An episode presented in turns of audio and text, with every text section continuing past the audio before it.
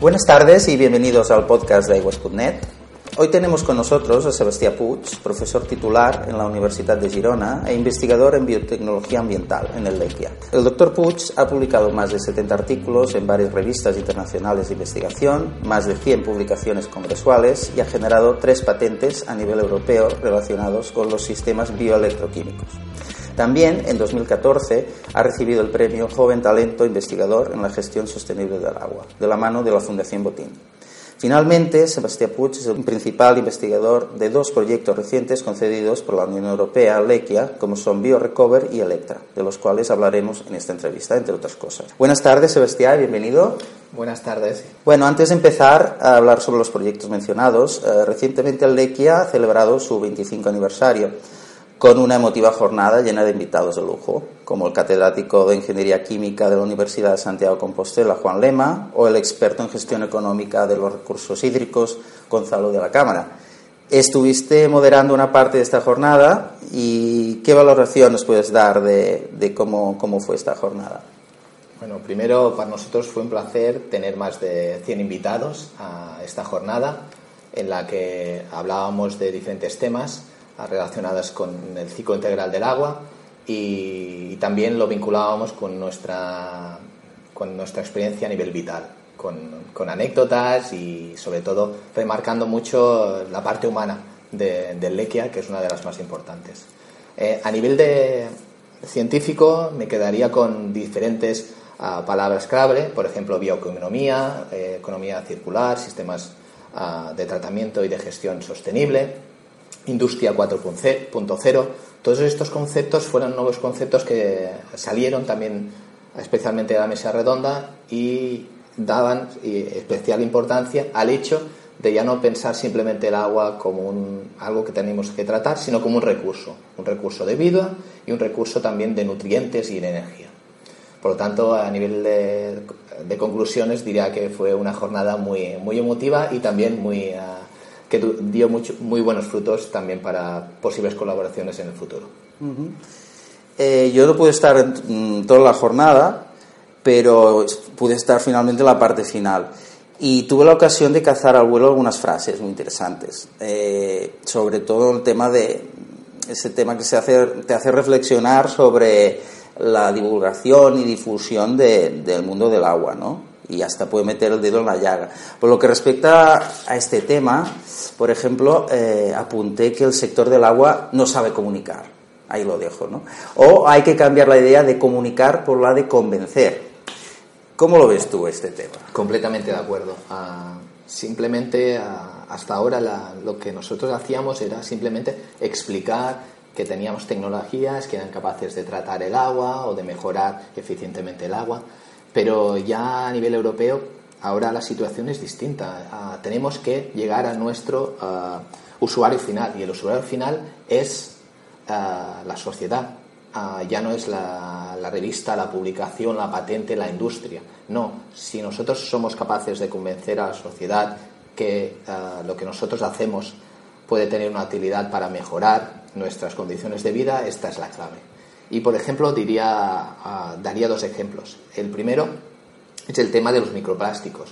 Ahora hay campañas de publicidad que hablan muy claramente de los microplásticos en el ah, océano, y también uh, cómo tenemos que mejorar todo su tratamiento, toda la utilización de estos recursos.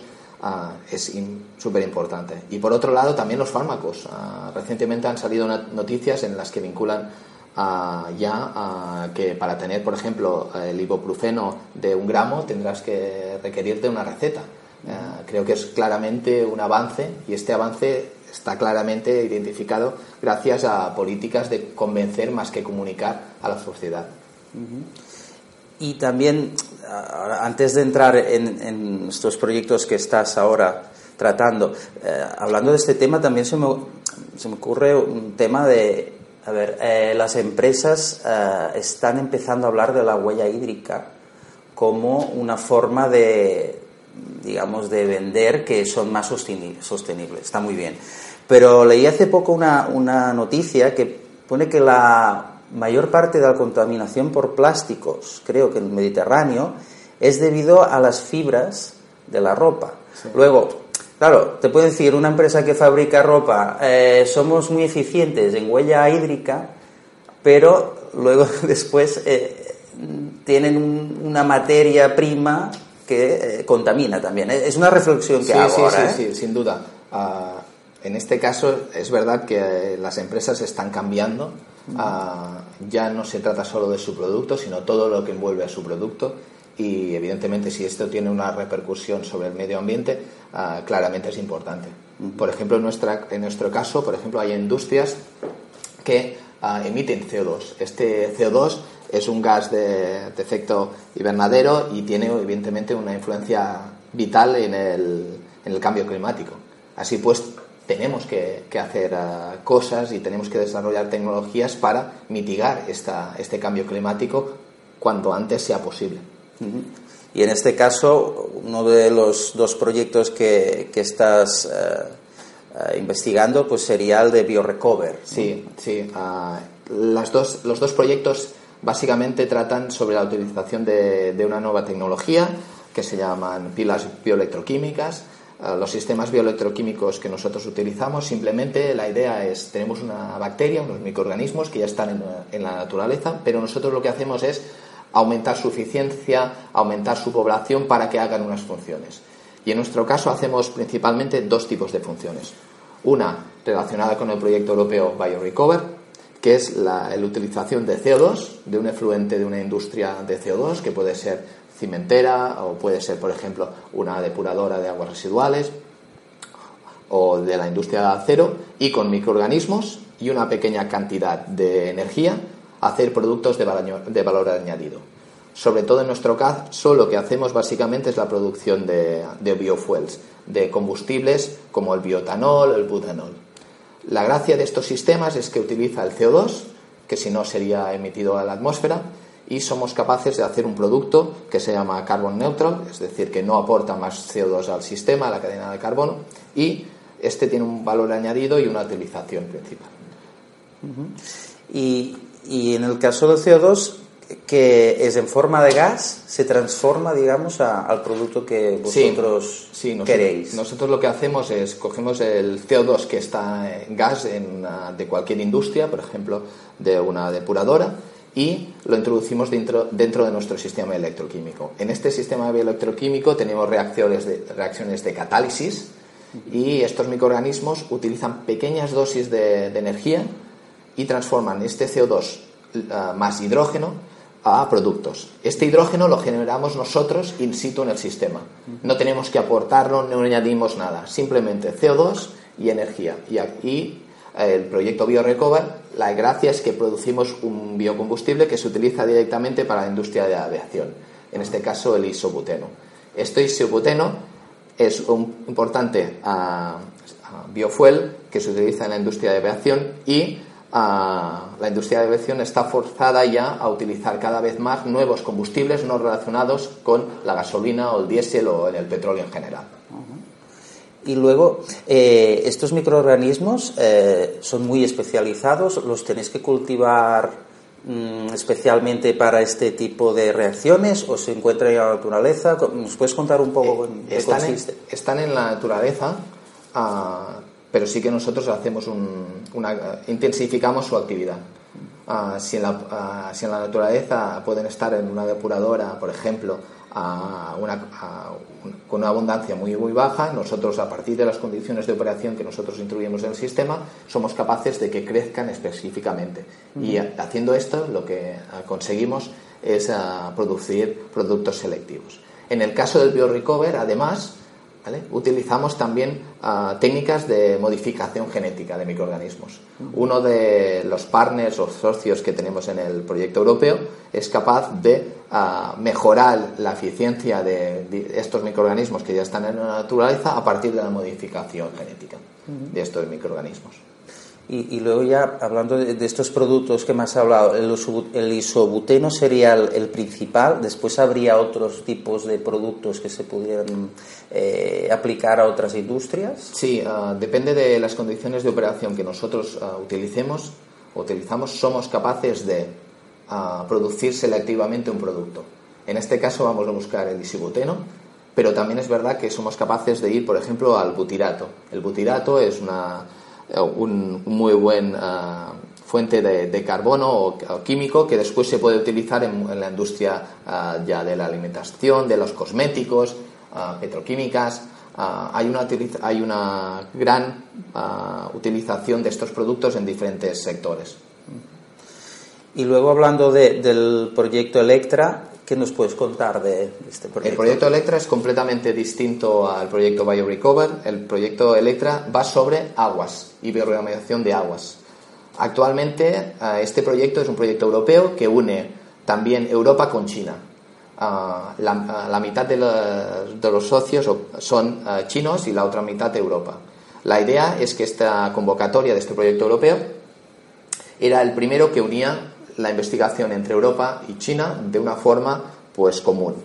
Ah, nuestra función en el proyecto Electra es la de ah, utilizar tecnologías bioelectroquímicas para ah, la eliminación de contaminantes del agua, para que después pueda ser agua potable. En este caso, en nuestro caso, básicamente lo que hacemos es el tratamiento de los nitratos de aguas subterráneas con la utilización también de sistemas bioelectroquímicos es decir, microorganismos especializados y pequeñas dosis de electricidad.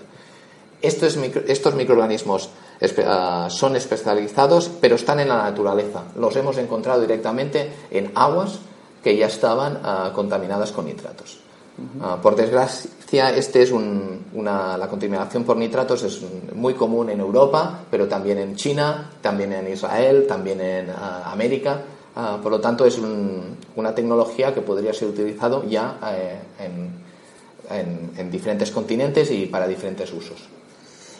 Y a nivel de aplicación, eh, ¿cuánto tiempo ves que se podría utilizar y a escala industrial este tipo de bioremediación en aguas potables? ¿Cuál ah. sería tu apuesta? La idea es en tres años tener un piloto que sea capaz de tratar a un metro cúbico día de agua directamente sin tratar. Y la idea es probarlo tanto en Europa, en una, en una, una agua urbana, perdón, un agua subterránea contaminada con nitratos, que podría ser, por ejemplo, en Natal, en, en Caldas de Malavella o podría ser también en Navata.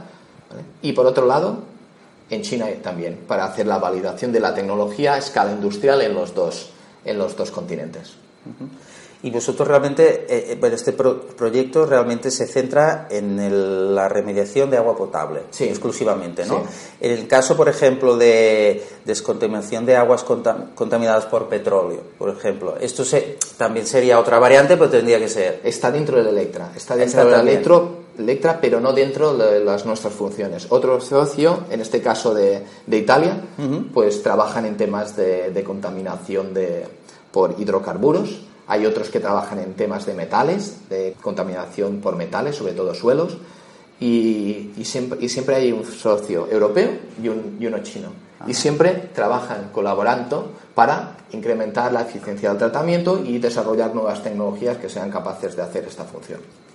Y, luego ya entrando en el tema de colaboración, al ser la primera vez ¿no? que colaboran China con Europa, eh, hace desde enero de este año ¿no? que empezó este proyecto.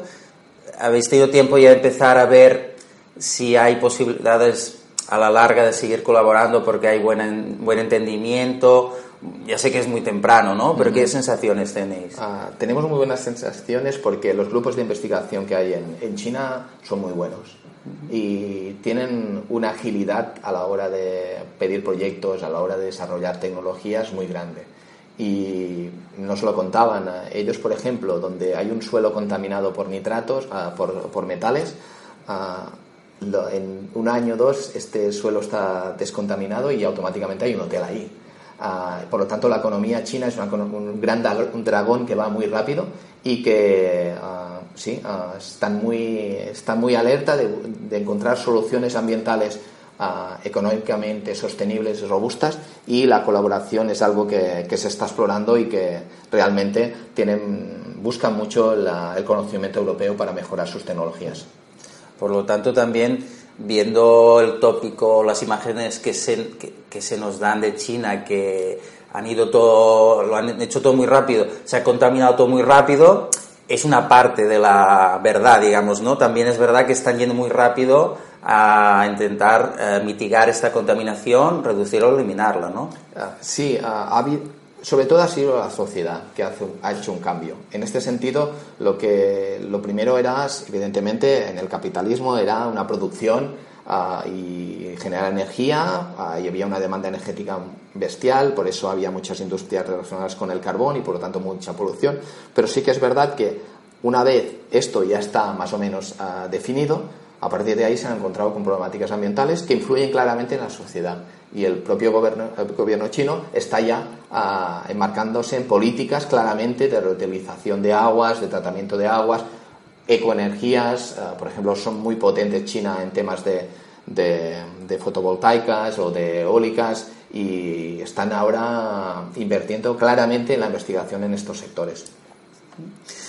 Bueno, y, ya cambiando de tema, uh, y como curiosidad, eh, para acabar esta entrevista, he leído en tu currículum eh, que eres investigador en biotecnología blanca. Yo esto no lo había escuchado nunca. Igual será una cosa muy típica en la universidad, no sé. Eh, ¿En qué consiste este área? Sí, sí nosotros hablamos que hacemos biotecnología verde o blanca.